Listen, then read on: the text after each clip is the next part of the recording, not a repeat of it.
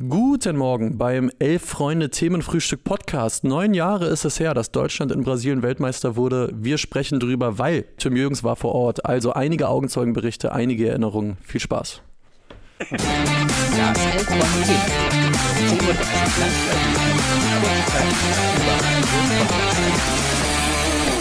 Guten Morgen, Tim. Guten Morgen, Luis. Guten Morgen an euch alle da draußen.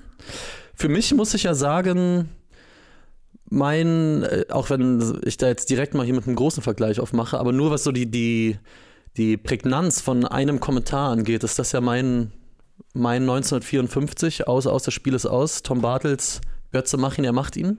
Ja. Du warst live vor Ort, du hast es nicht hören können. Das Außer du saßt direkt neben Tom Bartels.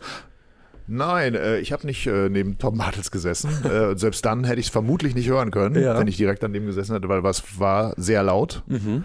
Ähm, Tom Bartels habe ich am Abend vorher gesehen. Ah, da war auf einer Veranstaltung und da äußerte er sich auch nochmal sehr äh, enttäuscht darüber, dass es so Live-Ticker gibt, die ihn ja immer äh, hochnehmen. Und, Welche äh, sind, kann ich mir überhaupt nicht vorstellen. Wer macht also, sowas? Äh, ich glaube, er war nicht so ein Riesenfan von äh, äh, Elf Freunde. Und ich glaube, der Live-Ticker, den wir damals zum WM-Finale hatten, mhm. das weiß ich nicht, auch, auch nicht von vor Ort, sondern auch in Essen Nachgang war einer der bestgeklickten äh, Beiträge, die, glaube ich, jemals bei Freunde gelaufen sind. Nein, äh, lange Rede, kurzer Sinn, ich habe es nicht gehört mhm. und ich muss auch gestehen, ich bin auch immer ist es jetzt bösartig? Nichts hat gegen Tom Bartels, ja, wird das gut gemacht haben. Ich habe das Spiel mir natürlich im Nachgang nicht nochmal angeguckt, äh, aber mh, hm, ich bin immer überrascht, äh, wie solche Sachen sich dann so in, ins kollektive Gedächtnis mhm.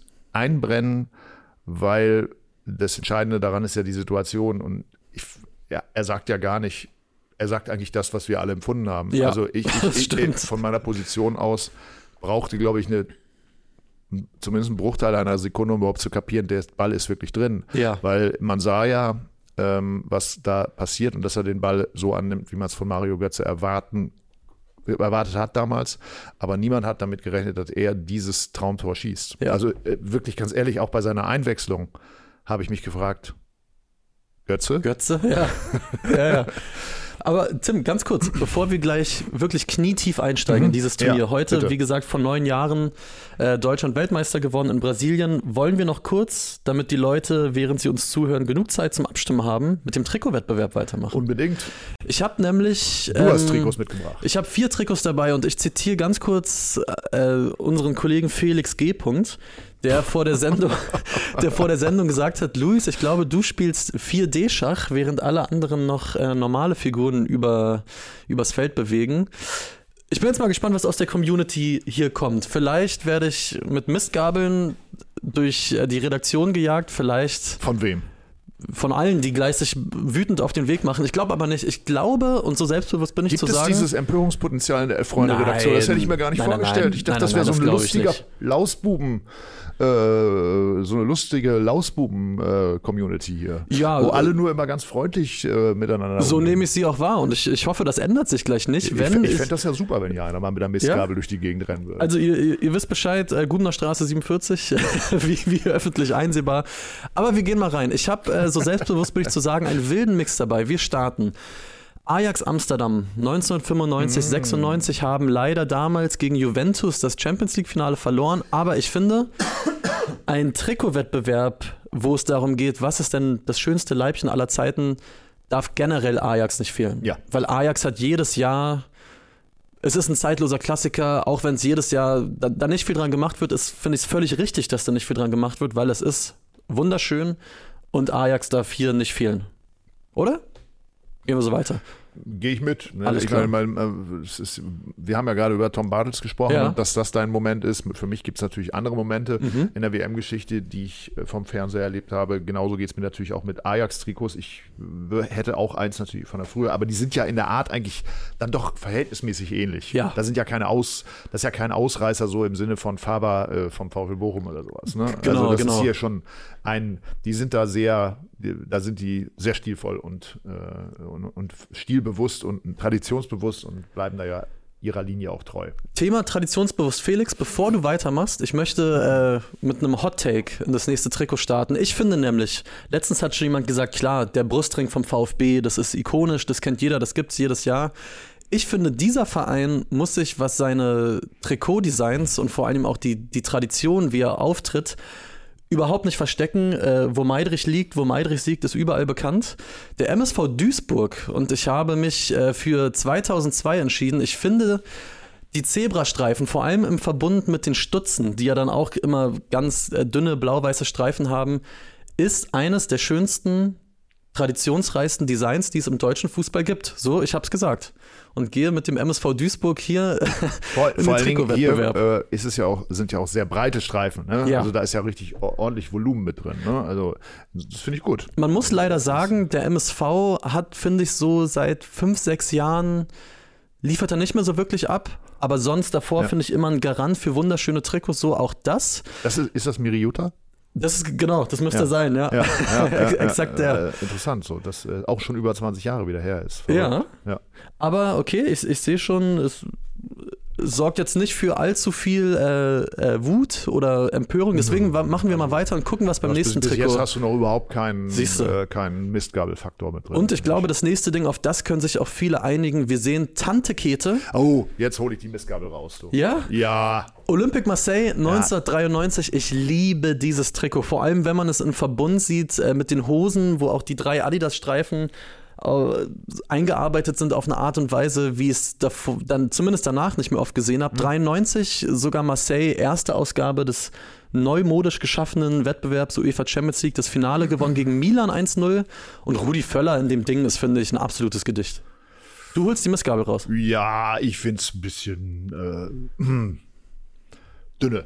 Dünne. Ja, irgendwie mich, mich macht es nicht an. Klar, Rudi Völler äh, als Spieler, äh, Tante Kete-mäßig immer, äh, ist, äh, schmückt das Ganze vielleicht noch oder hübscht das ein bisschen auf. Ja. Aber ich finde, das Trikot spricht mich nie besonders an. Ich meine, für, für mich ist äh, äh, OM da damals ja auch äh, mit, äh, mit, mit Tapin irgendwie auch, ich, ich bin da nicht so ganz durchgestiegen, da soll auch ein bisschen was äh, schiefgelaufen sein. Mhm. Auch was geflossen sein, ja, soll, ich weiß jetzt nicht genau wie, ich will da nicht ins Detail einsteigen, aber äh, es ist ein Verein und deswegen vielleicht auch so eine gewisse Antipathie bei dem Trikot, der mich nicht so, Mhm. Okay. also, was mich nicht so. Was mich bisher total freut, Henrik Jürgens, ich weiß nicht, ob äh, verwandt oder verschwägert. Nein, der Name ist vermutlich nicht. Okay, Also, schreibt. es sei denn, er, er, er weiß mehr als ich. Okay, er, er schreibt aber bislang und das gegen diese Konkurrenz der MSV, sein Favorit, das finde ich schön. Und als letztes habe ich noch, weil wir jetzt relativ in der Vergangenheit äh, ja bisher unterwegs sind, was ganz Aktuelles. Schottland, die schottische Nationalmannschaft, die haben dieses Jahr ein Jubiläumstrikot rausgebracht. Und ich finde, es ist eigentlich das perfekte Fußballtrikot. Ich finde es, ich, also ich muss dazu sagen, das kann jeder gerne anders sehen. Ich bin ein großer Fan von klaren Trikots, von relativ minimalistischen Trikots. Ich finde dieses Blau wunderschön, den weißen Rundkragen, die tragen dazu rote Stutzen. Vor allem, wenn man sich das auch im Video mal anguckt, kann ich empfehlen, zum Beispiel im Länderspiel gegen Zypern, das müsste im April oder Mai gewesen sein. Ich finde, dieses Trikot muss sich vor keinem verstecken, was zum Beispiel die französische Nationalmannschaft jemals getragen hat. Ich finde es nahezu an der Perfektion und deswegen werfe ich dieses ganz aktuelle Modell hier noch mit rein. Ich Gehe ich mit. Ich finde es spitzenmäßig. Toll. Das freut mich. Mhm. Äh, hab ich, ist mir durchgerutscht, habe ich noch nicht gesehen. Und äh, naja, das sind natürlich auch die Schotten, auch stilbewusst. Ja. Auch traditionsbewusst, auch, äh, äh, sie haben natürlich auch tolle Farben. Also Sie ich haben sehr dieses, tolle Ich weiß nicht, Farben. wie man dieses Blau nennt, aber das ist natürlich auch, äh, und dass man eben dann auch das so äh, zurückfährt. Äh, es, es sieht ja fast aus wie ein Baum, Baumwollhemd. Ist es das? Nein. Ist Das kein Baumwollhemd, nein, aber es sieht so aus, sieht genau. so aus. Ja, absolut. auch. Da würde ich dann gerne auch mal die äh, Expertise von einem Textil- oder Modekenner äh, dann haben, wie man sowas eben auch so hinbekommt. Da würde ich mir in Zukunft auch mehr in der Bundesliga wünschen, dass Mhm. man vielleicht so, äh, so, so Retro-Optiken hat, die man dann aber eben trotzdem auf, weiß ich nicht, aus Plastikflaschen gewinnt oder was auch immer. Da gibt es ja heutzutage diese Dinge. Habe ich auch nichts Alles, dagegen. ne? Und ich, ich kann dir mitteilen, Tim, ich habe hier gerade mal geguckt, 111 Stimmen sind jetzt in einer Jetzt Minute eingegangen. Das ist ja Wahnsinn. 68 Prozent vorne, was glaubst du? Du hast, äh, ja, MSV. Nee, die Schotten. Oh, ja, so schnell. Ja, Meine die- die ja, das hätte ich nicht gedacht. Ich, ich dachte, die waren ja noch nicht in der Verlosung, dass es gar nicht so schnell gehen kann. Nee, die, das- die Schotten räumen hier bislang ab. Ja. Äh, Finde ich gut, kann ich mit gut, dann, leben. dann wird das natürlich ein Durchmarsch. Ne? Dann wird es, glaube ich, ein das Durchmarsch. Also Aufruf an euch alle da draußen, ihr macht ja schon fleißig mit, äh, stimmt weiter ab. Mhm. Und wir sprechen jetzt darüber, wie gesagt, heute vor neun Jahren, Deutschland wird Weltmeister gegen Argentinien. Ich, ich stelle jetzt vielleicht die, die, die, wie sagt man das? Die einfachste Frage, die man bei so Turnieren oder so Ereignissen gerne stellt. Was ist das Erste, was Tim Jürgens in den Kopf kommt, wenn er an die WM 2014 denkt? Dadurch, dass ich das Privileg hatte, ja tatsächlich äh, sechs Wochen in Brasilien zu verbringen, äh, fällt mir das tatsächlich schwer. Ich habe nicht diesen singulären Moment wie du vom Fernseher äh, Tom Bartels brüllt und äh, Götze macht's, mhm. Äh, weil äh, das natürlich eine, eine unglaubliche Fülle an Ereignissen war. Ich sag immer, wenn du mir als Sechsjähriger gesagt hättest, weil ich weiß nicht, wie das heute ist, aber so in, in den 70er Jahren war ja das Maracanã immer das größte Stadion der Welt. Da ja. können 200.000 rein. Und allein dieser Name, wie das schon klang und diese, ähm, dass, wenn mir gesagt hättest, du wirst eines Tages mal in, in, in diesem Stadion stehen und dabei sein wie Deutschland Weltmeister, würde ich gesagt, naja, schauen wir mal. Ja. Und das, das mit, mitzuerleben, das war schon was Besonderes. Wenn wir über das Finale reden, deswegen ja. vielleicht fangen wir mal da mal an, ja. äh, ist mir immer noch im Sinn, im Sinn, das war bis dato, jetzt haben wir ja inzwischen in Katar auch nochmal ein grandioses Finale erlebt, aber natürlich ist man vielleicht dann doch bei einer deutschen Mannschaft nochmal ein bisschen anders, schaut man da anders drauf. Für mich auch eins der spannendsten und spielerisch stärksten Finals, mhm. die ich bis dato gesehen hatte. Weil oft waren ja so Finals immer so abwarten, keiner macht, will einen Fehler machen, weil natürlich der Titel eingefahren werden soll. Ne, ich kann mich da an Brasilien erinnern, dann ging es mal ins Elfmeterschießen und da war ja eigentlich auch immer öde. Ne? Also mit ja. 1990 will ich gar nicht anfangen. Und äh, es war ein super spannendes Spiel. Das Tor für die Ewigkeit, weil es ist wirklich immer noch eins der Tor. besten Tore Absolut. überhaupt ja. bei Weltmeisterschaften. Ne? Vorlage André Schöle. Genau. Ähm, äh, es war was Lustiges gewesen. Im, im Vorfeld der, der, WM hatte ich eine Geschichte über Götze gemacht und wurde dann von einem Sender im WDR interviewt und habe gesagt, ja, was denn das Besondere an diesem Spieler wäre. Und habe ich gesagt, dass er äh, Fähigkeiten hat, die nur wenige deutsche Spieler technisch haben, mhm. aber ihm vielleicht momentan in der Nationalmannschaft noch der, die Durchschlagskraft äh, fehlt. Und dann habe ich mich zu dem Satz hinreißen lassen, weil der Redakteur das, glaube ich, gerne wollte. Ja, was der denn bei so einer WM reißen könnte. Ich sage, mit seinen technischen Fähigkeiten und natürlich mit seiner, mit seiner Intuition könnte er auch in einem Finale den Unterschied machen und Deutschland vielleicht zum Weltmeister schießen. Ich weiß noch, mein Kollege Jens. Die Glaskugel Jens hattest du dabei. Stand neben mir und kriegte so einen Lachanfall. Also das hat er jetzt wieder erzählt. Ja. Und ich gab's, muss es zugeben, ja, vielleicht ein bisschen zu viel, weil Götze spielte, war nicht erste Elf. Nee, ich weiß noch, und dann passiert genau das. Ja. Und äh, 20 Minuten nach dem Finale klingelt mein Handy in Brasilien. Ja. Und dieser WDR-Redakteur ist dran und sagt, Sie, Herr Jürgens, können Sie sich erinnern, Sie haben ja mal vor einem halben Jahr das und das gesagt. Würden Sie vielleicht für ein Interview? Ich sage, bin gerade in Brasilien, sorry. Ja, ja, ja. nee, aber, aber du hast recht. Ich, Mario Götze, ich erinnere mich, der hat in der Gruppenphase gegen Ghana einen Einsatz gehabt, wo er ein Tor so geköpft hat, dass er sich den Ball aufs eigene Knie und von da ins Tor und ansonsten hatte der ganz, ganz unglückliche Einsätze und war während des gesamten Turniers so total das Sorgenkind der Nation fast ja. schon, weil alle gesagt haben, Mario Götze so ein geiler Fußballer, aber der tritt hier auf wie, der spielt mit 10 Kilo Ballast an den Füßen. Und dann diese Szene, wo man ja sagen muss, was zu diesem Tom Bartels Kommentar auch gehört, ist dann diese ganze, er hatte dann erzählt, diese Herleitung, ja, das hat er von dem und dem Trainer in der Jugend gelernt, die und die technische Abfolge. Daran erinnere ich mich noch gerne. Woran ich mich beim WM-Finale auch immer erinnere, ist die Verlängerung und Bastian Schweinsteiger, der alle drei Minuten abgeräumt wurde, dann diese Platzwunde hatte am Kopf. Ja, hier unterm Auge, ne? Äh, un unterm Auge und so dieses total heroische Bild entstanden ist von dem blutenden Schweini, der sich da sein Denkmal schafft. Ja, es, es, äh, und da, da habe ich tatsächlich eine Szene, die, glaube ich, im Fernsehen nicht gezeigt wurde. Ich habe mhm. zumindest öfter mit Leuten gesprochen. Tatsächlich wurde es für mich äh, noch fast noch ein bisschen heroischer, als es äh, ohnehin aussah, weil äh, wir wussten ja oder wir konnten ja sehen, er ist eigentlich groggy. Mhm. Und äh, er, als er er wurde ja, glaube ich, getackert. Genau. Er lag am Boden unten, also praktisch äh, unterhalb der Pressetribüne. Und äh, ich weiß gar nicht, ob es Müller-Wohlfahrt war, aber auf jeden Fall wurde er getackert und man sah im Grunde nur, wie er mit den Füßen immer so auf, auf, mhm. auf, auf den Rasen haut, weil Vor es offensichtlich gerade ein bisschen wehtut. Ja. So. Und das ist eine Szene, die ist mir auch in Erinnerung. Und eine dritte Szene, oder die mir in Erinnerung ist, ist die, die, die WM-Mannschaft, die dann den, das kann, muss wohl vorher oder darf wohl so eine Art Musikliste abgeben. Ne? Was ist, wenn ihr Weltmeister werdet? Ne? Ja. Und ähm, ich kannte das immer nur von früher, dann wird irgendwann Queen gespielt, We ja. Are the Champions und so ja. der übliche Kram. Aber ne, FIFA ist ja ein bisschen fortschrittlich und die hatte die deutsche Mannschaft offensichtlich auch eine Liste eingereicht. Und jetzt muss man sich vorstellen, im Samba-Start im Maracanã, wo man sich dann George Ben vielleicht wünscht oder so, País Tropical, was passiert, als die deutsche Mannschaft in die, in die, in die Kurve geht? An Tagen wie diesen.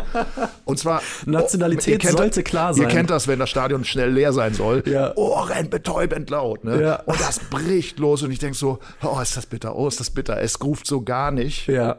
Und äh, offensichtlich hatte die FIFA und auch die Stadionleitung ein Einsehen, weil an Tagen wie diesen war ungefähr 35 Sekunden gelaufen und wurde dann einfach radikal ausgestellt. Einfach radikal. Es endete einfach. Ne? Ah, ja, ich weiß noch, der, der Song, der damals, glaube ich, auch diesen Sommer total begleitet hat, äh, war von Andreas Burani. Wie hieß der denn noch? Felix Zit Ein Hoch, Ein Hoch auf uns, ja, ja, Himmel. Ja. Ja, ja, genau. Ähm, ja, wir haben ja viele solche äh, Ja, ja. Lieder. Äh, 2006, weißt du es noch? Zeit, dass sich was dreht? Ja, nee. Ja, na gut, das war der, das war, glaube ich, der offizielle WM-Song. Ja. Aber äh, was hat Jürgen Klinsmann immer in der, man darf es ja heute gar nicht mehr 54, 74, 90? sagen. Nein. Dieser Weg, ach ja, sicher. Ja, ja, der ja. Xavier. Arne Friedrich, Deutschland liebt dich. Hat doch Xavier Naidoo nach dem Turnier damals Ach noch diese Version Ja. aufgenommen. Ja, Ähm, dieser Weg. Dieser Weg. Aber wenn ich, wenn ich zurückdenke, zumindest an das deutsche Team bei diesem Turnier, klar, das 7-1 können wir auch gleich noch drüber reden, haben wir aber auch hier, glaube ich, schon x-mal. Das ist natürlich der Moment. Aber was bei mir immer hängen bleibt, abgesehen von diesem Spiel gegen Brasilien, hat Deutschland und abgesehen vielleicht vom Eröffnungsspiel, wo Portugal mit 4-0 geschlagen wurde, Thomas Müller hat einen Hattrick geschossen, hat diese Mannschaft jetzt spielerisch nicht immer brilliert und danach auch immer über sich gesagt, sie sind total über diesen Teamgeist gekommen. Campo Bahia und alle, die nicht gespielt haben auf der Bank, Weidenfeller etc., die haben sich total reingeworfen und Benny Hövedes als Linksverteidiger war ihm total egal, Hauptsache er kann eine WM spielen. Wie hast du das damals erlebt, weil dieser, dieser Team-Spirit danach ja total so alles dominiert hat, fand ich. Das wird immer rausgestellt. Diese Mannschaft hat es einfach geschafft. Einer für den, einer, also alle für alle, einer für den anderen, etc. Also ich glaube, Jo- Jogi Löw hat das ja bei der Pressekonferenz nach dem Finale auch direkt gesagt. Der, das ganze Thema hat angefangen mit Jürgen Klinsmann 2006. Also diese, diese, dieses, dieses Verschweißen von einer Einheit, das hat vorher schon stattgefunden. Und das waren ja im Gro, Michael Ballack muss man abziehen und so, zwei, drei andere, weiß ich, Thorsten Frings und so, hat das, äh, gab es ja dieses, diese, diese, diese Philipp Lahm allen voran natürlich. Genau. Äh, diese, dieses Korsett gab es ja schon und das ist, ist glaube ich, 2010 ist für mich eigentlich auch das Turnier. Hm. Da waren sie eine junge, äh, sympathische Mannschaft, Total. die auch nach dem Ausscheiden der südafrikanischen Mannschaft, ähm, da sind die ganzen Sympathien der Südafrikaner auf die deutsche Mannschaft übergeschwappt. Ne? Also eigentlich wollt, hatten sich alle gewünscht, dass die deutsche Mannschaft 2010 schon ins Finale geht oder vielleicht sogar Weltmeister wird. Nicht, weil sie die beste Mannschaft war, das waren ganz eindeutig die Spanier, hat man im Halbfinale auch gesehen, Ja. aber weil sie einfach so diesen diesen Esprit hatte, was man sich dann wünscht, das ist die Mannschaft, die das gewinnen muss. Und das, glaube ich, 2010 ist eigentlich der Grundstein, auch vom Gefühl, äh, mit diesem, mit diesem, mit diesem Team Spirit, den Klinsmann eigentlich äh, kreiert hat, gemeinsam mit Jogi Löw, um 2014 zu sagen, das hier wird unser Turnier. Ich glaube auch, dass sie vielleicht nicht mehr ganz so fluffig waren wie 2010, aber dafür waren sie konstanter und selbstgewisser. Und ob da Campo Bahia, ich meine, Campo Bahia. Äh, Warst du mal da? Nee, ich war nicht da, aber ich habe viele Kollegen getroffen, die den ganzen Tag geschimpft haben. Die armen Reporter, man muss sich das ja auch vorstellen. Die deutsche Mannschaft, und da können wir ja jetzt noch querverweise fast in die Gegenwart ziehen, Ja. entscheidet nicht irgendwo wie die Holländer, zum Beispiel im, im Hotel direkt an, äh, an, äh, am, am Strand von Ipanema zu sein, wo du die Jungs auch teilweise so am, am Strand mal einfach gesehen hast. Äh, Was ich an den Holländern mal super finde, nur der Misserfolg spricht oder das Nicht-Erreichen des Finals spricht dann natürlich auch wieder gegen so eine Idee. Aber sie, sie bauen ein Hotel auf einer Insel und äh, die Reporter, die da sind, müssen auf Deutsch gesagt an den Arsch der Welt, dürfen aber nur einmal am, am Tag da zur Pressekonferenz rüber, machen ihre Roundtable-Interviews, etwas, was man in Deutschland ja sowieso im Fernsehen sehen kann. Genau. Und äh, äh, ihnen bleibt nichts anderes über, als in der Pampa zu sitzen und dann eben einmal zu den Spielen dann einzufliegen. Das fand ich das für, für, für, für, für Journalisten natürlich grausam. Wenn sie sich da wohlgefühlt haben, dann freut mich das. Aber äh, ehrlich gesagt, ich frage mich manchmal, ähm, äh, das hat ja auch schon andere äh, Auswirkungen gehabt. Ne? Also man erinnert sich an frühere Turniere, wo sich die Spieler dann auch zu Tode gelangweilt haben, weil sie am Arsch der Welt waren. Oder bei den letzten Turnieren, ja, haben sie ja den Geist von Campo Bahia versucht äh, aufrechtzuerhalten. Und da hat das eben nicht geklappt. Also es kommt auch immer auf die Spielertypen an. Ne? Und ich glaube, damals, 2014, waren ja ganz klar äh, Hummels, äh, Neuer, äh, Thomas Müller, Philipp Lahm, äh, die waren wirklich im, auf dem Zenit ihrer ja, Schaffenskraft absolut. und sie haben natürlich auch die entsprechende äh, Coolness gehabt. Ne? Und, und, und wenn ich mich jetzt an eine Situation erinnere, Porto Alegre, äh, Algerien, äh, mhm. auch Mesut Özil. Ne? Also ja. äh, ganz zentrale Spieler, die, die eben diese Gewissheit hatten. Das können wir diesmal schaffen. Deswegen glaube ich auch, das ist einfach auch, da kann man wirklich auch kontinuierliche, nachhaltige Arbeit erkennen, die uns gegenwärtig bei der Nationalmannschaft ja fehlt und wo man fast ein bisschen Sorge haben muss, wann mhm. soll das eigentlich wieder einsetzen, weil sowas braucht eben Zeit. Ne? Absolut. Aber lass mich noch eine Szene ja. erzählen von, von Bello Horizonte, nämlich äh, dem 7 zu 1, die mir wirklich, vielleicht, das ist vielleicht so der Moment, den, den der mir in, mit der Nationalmannschaft am meisten in Erinnerung geblieben ist das war ja ein Spiel, das hat es ja vorher bei der WM noch nie gegeben. Der mhm. Gastgeber Brasilien gegen eine deutsche Mannschaft im Halbfinale und eine Fußballfeststimmung vorher, äh, Samba-Stimmung auf den, auf den Tribünen. Ähm, damals waren ja noch viel mehr deutsche Fans im Stadion, aber es war wirklich so, äh, heute passiert was ganz Tolles, einfach nur, weil äh, die brasilianischen Fans sind ja auch sehr positiv. Ja. Ne? Und dann ging das ja komplett nach hinten los und wir kriegten echt ein bisschen Sorge, weil auch so die äh, brasilianischen Reporter äh, anfingen, so ein bisschen nervös zu werden, weil stand ja, glaube ich, zur Halbzeit schon 4 oder 5-0. 5-0, ja was da jetzt heute Nacht passieren wird, ne? Ja. weil die Stimmung war ja ohnehin in Brasilien nicht so leicht. Da waren nicht alle happy also ich kann mich WM, an ein ja. Spiel erinnern, was habe ich nicht, habe ich nur im Fernsehen am Strand gesehen äh, gegen Chile, das äh, das Achtelfinale. Da ging es ins Elfmeterschießen, da hatten ja alle schon totale Panik, dass die Brasilianer jetzt schon vorzeitig ausscheiden, ja. was wirklich äh, die Stimmung hätte umschlagen lassen. Und dann ging es in der zweiten Halbzeit weiter, dass von den Rängen kamen Schlachtrufe und ich habe mir das übersetzen lassen, dass die sowas sinngemäß gerufen haben, Dilma steckst dir in den Arsch, also Dilma Rousseff, die Präsidentin, mhm. die sich also mit diesem Turnier in irgendeiner Form auch hatte ein Denkmal setzen lassen, unfassbar viel Geld, äh, ökologische Fragen mit diesem Stadion in Manaus und so weiter und so fort. Also da war klar, jetzt, jetzt äh, kippt hier die Stimmung und da hatten wir natürlich auch ein bisschen Sorge gehabt und dann ja nach dem Spiel haben wir das, äh, haben wir noch im Stadion gesessen und die Sachen rausgekabelt und geschrieben. Und dadurch wurde die Zeit immer länger und auf einmal, das Stadion war natürlich in 0, nix auch leer. Und ähm, ungefähr eine Stunde nach dem Spiel kam die deutsche Mannschaft nochmal raus. Ja in, in, in, Trainingsanzügen und ging in die Kurve, weil da waren noch ungefähr 250 Fans in der Kurve geblieben. Es ja. waren nur noch deutsche Fans, was ich zehn Reporter auf der Tribüne und die deutsche Mannschaft feierte in der Kurve da mit diesen übrig gebliebenen Fans. Und das ist für mich ein Moment, der fehlt momentan. Mhm. Diese Verbindung zwischen Mannschaft und Fans, äh, dass, man, dass, man, dass man Nähe zeigt, dass man auch gemeinsam diesen Erfolg trägt, dass man vielleicht auch sagt, schön, dass ihr da seid das fehlt der deutschen Mannschaft äh, gerade ganz, ganz äh, zentral, um, um letztendlich auch wieder so eine Aufbruchstimmung zu erzeugen. Und das war für mich da, vielleicht sogar der, der intimste Moment, den ich jemals mit einer Nationalmannschaft er erlebt habe. Mhm, also jetzt spannend, völlig unabhängig ja. davon, dass man, dass man äh, ab und zu ja mal einen Protagonisten interviewt in, in unserem Job. Aber, ja. aber das war spitze.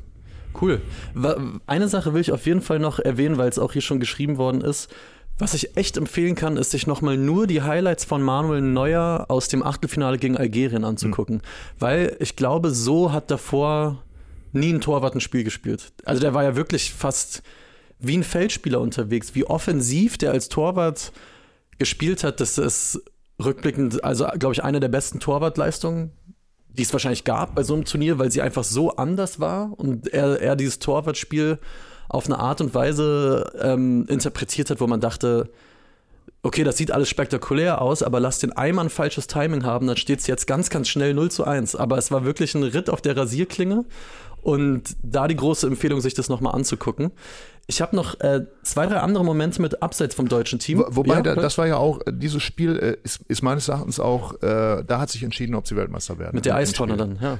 Ich glaube wirklich, weil das war so knapp. Ne? Das, das gibt ja so, da, da, redet man von Turniermannschaft. Es war so knapp, die waren Algerien immer schwer zu spielen, aber das war wirklich ein Spiel auf Messerschneide und mhm. ähm, dass äh, diese Lücken in der Abwehr, die es in dem Spiel gab, die gab es ja auch ähnlich noch gegen Ghana, wo ja, sie genau. so fix und fertig war. Ja. Äh, das war schon, das war schon eine ganz äh, besondere Situation. Und das haben, wurde, glaube ich, hinterher dann auch im Flugzeug äh, gesagt von irgendeinem Masseur oder so, dass, dass wir heute sozusagen den Grundstein für die Titel ge gelegt haben. Mhm. Und äh, den Eindruck hatte man auch, weil ich glaube, äh, weder gegen Frankreich, gegen Brasilien ja sowieso nicht, und im Finale, da hätte es so und so ausgehen können, da sind wir uns einig. Ähm, aber äh, da in dem Spiel, da hatte man zwischendurch auch echt die Angst, wenn da jetzt noch ein Fehler kommt, Absolut. dann wird, wird auch Manuel Neuer mal drüber säbeln und ja. dann, dann geht es da hinten los. Absolut. Ein paar andere Dinge, die mir von dem Turnier im Kopf geblieben sind. hinführend zu dem Halbfinale Deutschland-Brasilien gab es davor ja das logischerweise das Viertelfinale zwischen Kolumbien und Brasilien und eben diese ganz üble Neymar-Verletzung, wo ihm ähm, der Kolumbianer, ich habe es mir aufgeschrieben, äh, Soniga in der 88. Minute wirklich mit dem Knie hinten in den Rücken springt. Und ich weiß noch genau, ich habe das Spiel mit ein paar Freunden geguckt äh, in einem Biergarten. Und Neymar hat ja damals schon so total den Ruf, ach komm, jetzt liegt er wieder auf dem Boden, ja, und, und meine Güte. Und das war aber so ein übles Foul mit dem, mit dem Knie wirklich hinten so zwischen oder ja auf die Wirbelsäule knapp überm Steißbein. Und das tat mir für die Brasilianer im Zusammenhang mit diesem 1 zu 7 dann einfach extrem leid, weil Neymar war da auf einem Level, jetzt mal abgesehen, was man von ihm halten will mit den ganzen Spirenzchen und Schwalben etc., der war richtig, richtig gut. Und das war, finde ich, so ein Wermutstropfen, der das Turnier so ein bisschen eingefärbt hat für mich, fand ich. Klar, wenn sich, wenn sich ein großer Spieler verletzt, ist, das, äh, ist es immer traurig. Auf der anderen Seite, Brasilien war nicht gut genug das stimmt. Turnier, ob, ja. mit, ob, mit, ihm oder ohne ihn. Auch gegen Was Chile toll war, vor dem, vor dem Spiel ja. gegen Deutschland hatten sich ja äh, dann ganz viele äh, Brasilianer so Neymar-Masken, so, so Pappmasken ja, aufgesetzt. ich weiß nicht, genau. ob ihr euch an die Szenen erinnert. Das fand ich ja, das so, so etwas, äh, das gibt es ja auch glaube ich, in Deutschland ist sowas nicht denkbar. Ne? Also, mhm. wirklich Leute ins Stadion gegangen sind und überall sagst du, die Leute, die haben Neymar-Masken, so, wir sind in Gedanken bei dir. War, war auch eine tolle, tolle Geschichte, die zu dem Turnier dazugehört. Ja. Nur ähm, trotzdem, äh, glaube ich, er ist bis heute, muss man ja fast sagen, das, was man in ihm gesehen hat, schuldig ja, geblieben. Absolut. Und ich hatte damals, äh, das fällt mir auch gerade noch ein, äh, mit einer äh, mit einer Englischlehrerin Kontakt, also einer Brasilianerin, und die, äh, die, die, wollte mir Recife zeigen, die kam mhm. aus Recife. Und ähm, dann sind wir da so ein bisschen durch die Gegend gefahren, haben auch, äh, sind ins, äh, in, ins, äh, also in, ins Fanquartier der Deutschen gefahren. Da war auch der Bruder von Per Mertesacker, den habe ich da noch getroffen. Und ähm, die, die fand, fand das ganz aufregend so, also hat mich auch ganz viele Sachen gefragt, was die deutsche Mannschaft betrifft. Und nach diesem 7 zu 1 schrieb sie mir eine unglaublich lange Mail und also fast, fast so ein bisschen, also aus deutscher Sicht äh, überpatriotisch, also ja. so nach dem Motto, die deutsche Mannschaft hätte den Brasilianern nun gezeigt, was äh, sozusagen Werte sind. Und ja, äh, ja. sie als Volk, da gab es ja ganz viele Aufstände, da gab es ja teilweise auch Plünderung, was sie, was diese Frau äh, wirklich äh, richtig fertig gemacht hat, hm, weil, weil damals ja schon ein zerrissenes Volk, was das hat sich dann ja mit Bolsonaro nachher nochmal ganz anders gezeigt. Oh, ähm, dass sie einfach sagte, wir haben an diese Präsidentin geglaubt und sie hat uns eigentlich im Grunde verarscht und jetzt ist diese Nationalmannschaft gekommen, die sich dann ja auch noch zwei ehemalige WM-Trainer geholt hat, damit das irgendwie safe ist. Genau. Und sie zeigen gegen eine deutsche Mannschaft gar nichts. Also sie, sie, sie, sie sind ein uneingelöstes Versprechen. Sie haben, also ich fühle mich von dieser Mannschaft betrogen, so wie ich mich von dieser Politik betrogen fühle. Also ja. ich, ich gebe das jetzt nur wieder, was sie damals geschrieben hat. Und das war sehr eindrücklich. Äh, das habe ich dann damals auch tatsächlich übersetzt und bei uns auf die Seite gestellt, wo dann auch gleich natürlich ähm, das scheiße Katapult wieder funktionierte in den sozialen Medien, weil natürlich äh, die Leute sagten, das ist ein Fake oder was auch immer und ja. so weiter und so fort. Aber das war wirklich für mich ein sehr, sehr eindrücklicher äh, Brief, äh, mhm. der einfach nur so eine Gefühlslage aus Brasilien widerspiegelte. Ja. So fiel mir gerade noch ein. Äh, eine andere Sache, die kann man schnell abhaken, aber damals die Gruppe B hat für mich gezeigt, wie geil eine Gruppenphase sein kann. Da waren drin Spanien, die Niederlande, Australien und Chile. Unter anderem dann das Spiel, wo, wo Holland Spanien direkt mal zum Auftakt 5-1 vom Rasen gefegt hat. Robin van Persie, der Flugkopfball, wo er quer in der Luft liegt. Tim Cahill ein unfassbares Volleytor geschossen, ich glaube auch gegen die Niederländer und Spanien. Der, der Weltmeisterfluch, der schon 2006 äh, galt und dann auch zwei, nach 2014 mit Deutschland in der Gruppenphase raus. Aber vor allen Dingen auch noch äh, in der K.O.-Phase. Ich weiß, ich glaube, ich dichte dir nichts Falsches an, wenn man sagt, Louis van Gaal fandest du immer mindestens interessant, wenn nicht sogar irgendwie einen coolen Typen.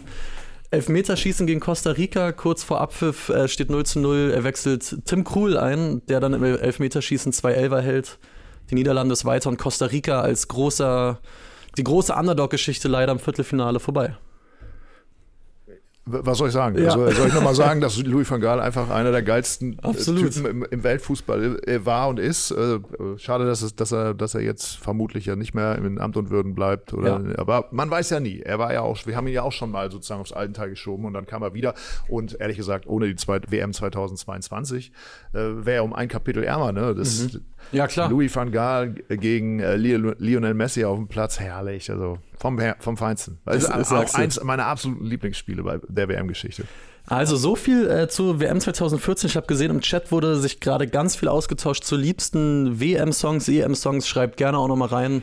Was verbindet ihr mit dem Turnier? War, ist es eine prägende Erinnerung? War es euch mehr oder weniger egal? Würde mich interessieren, äh, ganz kurz aus egoistischen Gründen, schöne Grüße an meinen großen Bruder, der mir gerade ein Foto geschickt hat, guckt uns beiden zu. Ich richte auch von dir aus. Oh, Grüße zurück, ein Foto von euch? Von beiden? uns beiden hier, vom, so. vom Bildschirm. Ah, okay. Äh, und, und, wir müssen, ja. Äh, du warst, wie alt warst du beim? Ach, bei 2014 bei der, ja? war ich 19. Okay, genau. klar. Ja, dann ist das ja eigentlich dein Team.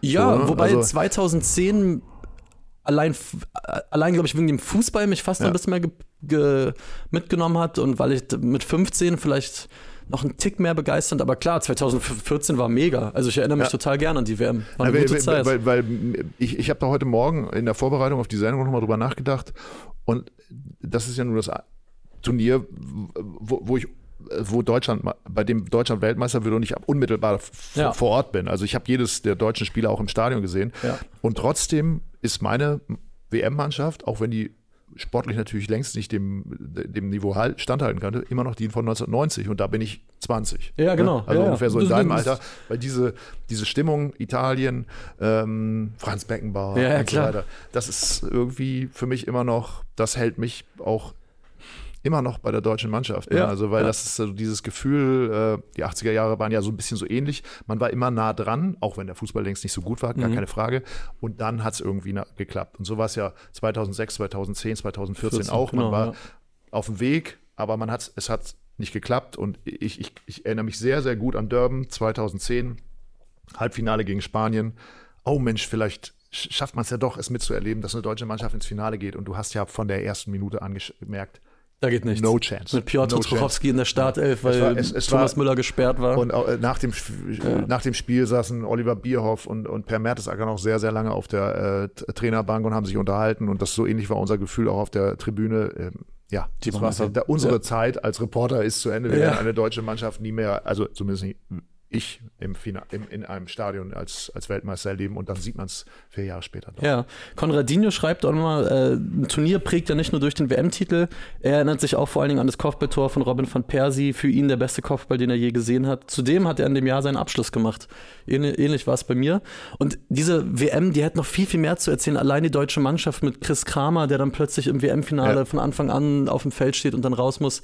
Obwohl, ähm, äh, Stichwort Groggy, ich, ja. ich merke gerade, sorry, ja, ich, ich, ich, zieht sich äh, äh Extended Version heute. Äh, richtig groggy fand ich äh, äh Fortaleza äh, gegen Ghana. Das habe ich noch nie gesehen. Weil du konntest auch von der Tribüne aus, ich weiß nicht, ob man es so. Fernsehen sehen konnte, ja. Mats Hummels lässt einfach passieren. Und nicht, weil er, weil er, weil er nicht, nicht will oder sowas. Mhm. Er kann nicht mehr. Er mhm. kann nicht mehr. Also das Spiel war auch gegen Ghana total knappe Kiste. Total knappe Kiste. Weil Klose waren, auch ein Tor es, gemacht, es war ja. eine Luft es war eine Luft, äh, was man vorher mal gesagt hat, passt da auf, so in, in, in, in so in bestimmten Lagen. In Brasilien, da, da geht, äh, da, oder in Mexiko, da sagt man ja auch mal 1970 und so weiter, wie das da, da, da habe ich es mhm. zum ersten und einzigen Mal geschafft, dass einem selbst als Zuschauer auf der Tribüne ein bisschen schummerig wurde, sag mhm. ich mal. Ne? Und da kann ich mir nicht vorstellen, wie so Leistungssportler auf dem Platz, die dann 93 Minuten durchlaufen. Jo. Also Mats Hummels habe ich es angesehen. Alles klar. So viel äh, zur WM 2014. Wie gesagt, heute vor neun Jahren war das Finale. Ganz kurz nebenbei, lasst doch mal einen Daumen da, lasst ein Abo da. Wenn ihr uns gerade als Podcast hört, bewertet uns da, empfehlt uns weiter. Wir würden uns drüber freuen und ich frage mal kurz in die Regie, haben wir einen Zwischenstand, was das Trikot-Ranking angeht? Ist es so klar, wie ich annehme, oder? Ja, ja, also ich glaube auch generell. Also Schottland, okay. Schottland mit 61 Prozent vorne mittlerweile und auch Platz 2 liegt Ajax mit komfortablen 19 Prozent vor Marseille und Duisburg. Okay. Und wenn ich auch noch mal ein bisschen Werbung für irgendwas machen darf, dann ist es Immer. diese Tasse Oh ja, Weil äh, ich, ich, äh, es gibt Momente, wo ich sage, es ist einfach toll, bei Freunde zu arbeiten. Das geht mir auch und so. Zum Beispiel, wenn ich hier reinkomme und sage, guck mal, es gibt eine Themenfrühstücktaste. Da sehe ich zwar aus wie so ein, äh, äh, wie einer von Right Set Fred, aber gut, vermutlich muss ich mich einfach damit ein, äh, abfinden. Sagen wir ja. so, wie ein älterer mit, wie ein älteres Mitglied von Right Set Fred. Aber ich würde die Tasse auch deswegen empfehlen, weil ich hier Fitnesstrainer Number One äh, ähm, Florian Nussdorfer und neben ihm, ich finde so, äh, du hast sowas von so einem lässigen Uni-Professor, Ja. aber mit, mit, mit sehr vielen unterschiedlichen roten Haaren. Ja. Äh, wunderbar. Ich kann das nur empfehlen, hier diese Themenfrühstücktasse. Gibt es noch nicht in Serie, kann aber, wie ich gerade gehört habe, on demand produziert werden. Also, wenn ihr die haben wollt, Ja, ich- dann weiß ich auch nicht, lasst einen Daumen da. Ja, Tobi Ahrens ist natürlich auch drauf. Schreibt's mal Sieht hier aus rein, wie, der, wie der junge Julius Caesar. Ne, da, da hat er offensichtlich den äh, Zeichner dieser Geschichte und ich nenne den Namen einfach nicht. Er heißt Felix G. Punkt, wie ich hier heute zum ersten Mal gehört habe. Ähm, ein, ein bisschen Geld in die Hand gedrückt. Ja. ja, Max ist natürlich auch dabei, Tizi. Also insofern alle eure Lieblinge. Ja, also äh, schreibe, schreibt gerne mal hier rein, würde, würde uns interessieren. Äh, habt ihr Interesse an solchen Gütern oder überhaupt gar nicht? Äh, sag, sagt doch gerne mal Bescheid.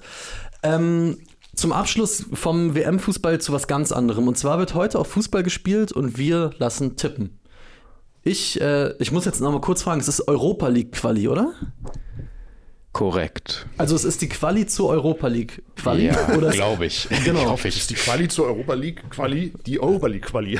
Heute um, Das erinnert mich an die Überschrift dieser Woche aus der Ja. Bildzeitung. Äh, der Kleber, der Klimakleber klebt nicht. ja, ja, ja. Wow. Ähm, wir tippen folgendes Spiel, was übrigens heute schon um 17 Uhr ausgetragen wird. Also, wenn ihr das hier in eurer Mittagspause im, im Es Real ist, glaube ich, sogar Europa Confer also Conference League. Conference League Quali, also heute gehen wir richtig knietief also nochmal eine Nummer 17 Uhr. Anpfiff, nur dass ihr Bescheid wisst, deswegen früh genug tippen, wenn wir hier gleich off-air sind, in die Kommentare unterm Video, ist Spielen. Natürlich. Äh, Tobil Kostanay gegen den FC Honka. Völlig klar. Woran denkt man beim FC Honka? Ich der weiß goldene nicht. Handschuh, natürlich. Ja, an, an- an Fritz Honka zum einen, äh, ich weiß zum anderen, aber das ist absolutes Insiderwissen, was niemand interessiert, dass zwei ehemalige Hertha-Talente da gerade Fußball spielen so, in, in Finnland bei Honka, Florian Bark und ich glaube Florian Krebs müsste heißen. Aber wir und sind aber hier immer noch beim Fußballmagazin äh, Magazin für Fußballkultur. Insofern Ja. wollte ich auch einfach mal einen Querverweis in andere Kulturbereiche übersetzen. Aber True Crime ist ja auch für uns immer ein interessantes äh, Thema. ab- absolut. Deswegen goldener Handschuh, schön und gut. Und die Geschichte von Fritz Honka immer interessant, wenn auch nicht gerade schön und appetitlich. Das ist wohl wahr. Und ich lese noch ganz kurz vor, was mir äh, Felix Groppe heute Morgen bei WhatsApp geschickt hat. Ich lese es jetzt einfach, damit ihr so ein bisschen ein Gefühl dafür kriegt, wer spielt da irgendwie gegen wen, wem gelten eure Sympathien. Also, der FK Tobil Kastanay, äh, das ist ein kasachischer Fußballclub aus der nordkasachischen Stadt Kastanay. Die größten Erfolge des Vereins sind der Gewinn der Meisterschaft 2010 und 2021 und der kasachische Pokal im Jahr 2007. Der FK Tobol Kastanay ist Gründungsmitglied der kasachischen Premierliga und nimmt an deren Spielbetrieb mit Ausnahme der zwei Spielzeiten 97 und 98 durchgehend teil. Also, für wen seid ihr? Seid ihr für die Kasachen, für die Finnen? Schreibt es uns bitte in die Kommentare. Vielleicht schreiben wir die Paarung auch nochmal drunter. Sind jetzt nicht unbedingt zwei Vereine, mit denen man täglich zu tun hat. Ähm, wir wollen es wissen. Um 17 Uhr wird gespielt und wir verlosen eine Tasse. Wir Ja. verlosen eine Tasse, komm. Warum nicht? Wir, wir, wir sind völlig verrückt. Äh, wir hauen die Dinger raus. Es gibt ja auch verschiedene Dinger. Ne? Wir haben hier zum Beispiel, äh, ich halte es mal, dass Felix da den schönen Zoom drauf halten kann. Wir haben das Themenfrühstück Logo, jetzt auch hier im Bild. Wir haben zum Beispiel auch diese Optik am Start, die ihr ja auch aus dem Intro kennt. Also es sind schöne Sachen da. Teilt uns doch mal mit. Äh, was haltet ihr eigentlich von diesen Tassen? Und wenn ihr eine gewinnen wollt, schreibt gleich hier in die Kommentare. Wenn wir fertig sind, Kostana, ich hoffe, ich spreche es richtig aus. Wahrscheinlich ist völliger Quatsch, wie ich das hier gerade. Mir ist es auch eh wurscht. Ich will, dass der FC Honka, Honka, Honka, gewinnt, weil richtig. ich fände das super, wenn jetzt so eine Mannschaft, die nach so einem Serientäter äh, benannt ist, einfach ins Finale der was? Europa League oder wo jetzt? Europa Conference League. Conference Quali. League durchmarschiert. Und heute wieder Honka gegen Union Berlin. Also damit solltet ihr wahrscheinlich alle Infos und Anreize an der Hand haben. Vielen Dank fürs Zuschauen. Äh, wir hoffen, es hat euch, wie uns, glaube ich, kann ich sagen, Spaß gemacht, ein bisschen in Erinnerung zu schwelgen, was äh, die WM 2014 Ja, angeht. ich entschuldige mich nochmal für meine äh, Gar nicht. überlangen Mich- Ausführungen. mich hat's wunderbar ich hoffe, unterhalten. ich hoffe, es hat äh, irgendwie Sinn ergeben. Absolut. Hier wird gefragt, kann die Tasse auch in die Schweiz? Ich glaube, die Tasse kann auch in die Schweiz. Absolut. Also danke fürs Einschalten. Lasst ein Abo da, lasst äh, einen Daumen da, wenn ihr uns als Podcast hört. Wie gesagt, empfehlt uns auch da gerne weiter. Wir freuen uns äh, über jeden neuen Hörer, jede neue Hörerin. In dem Sinne, macht euch einen schönen Donnerstag, kommt gut durch die Hitze und bis morgen. Ciao, ciao. Ciao.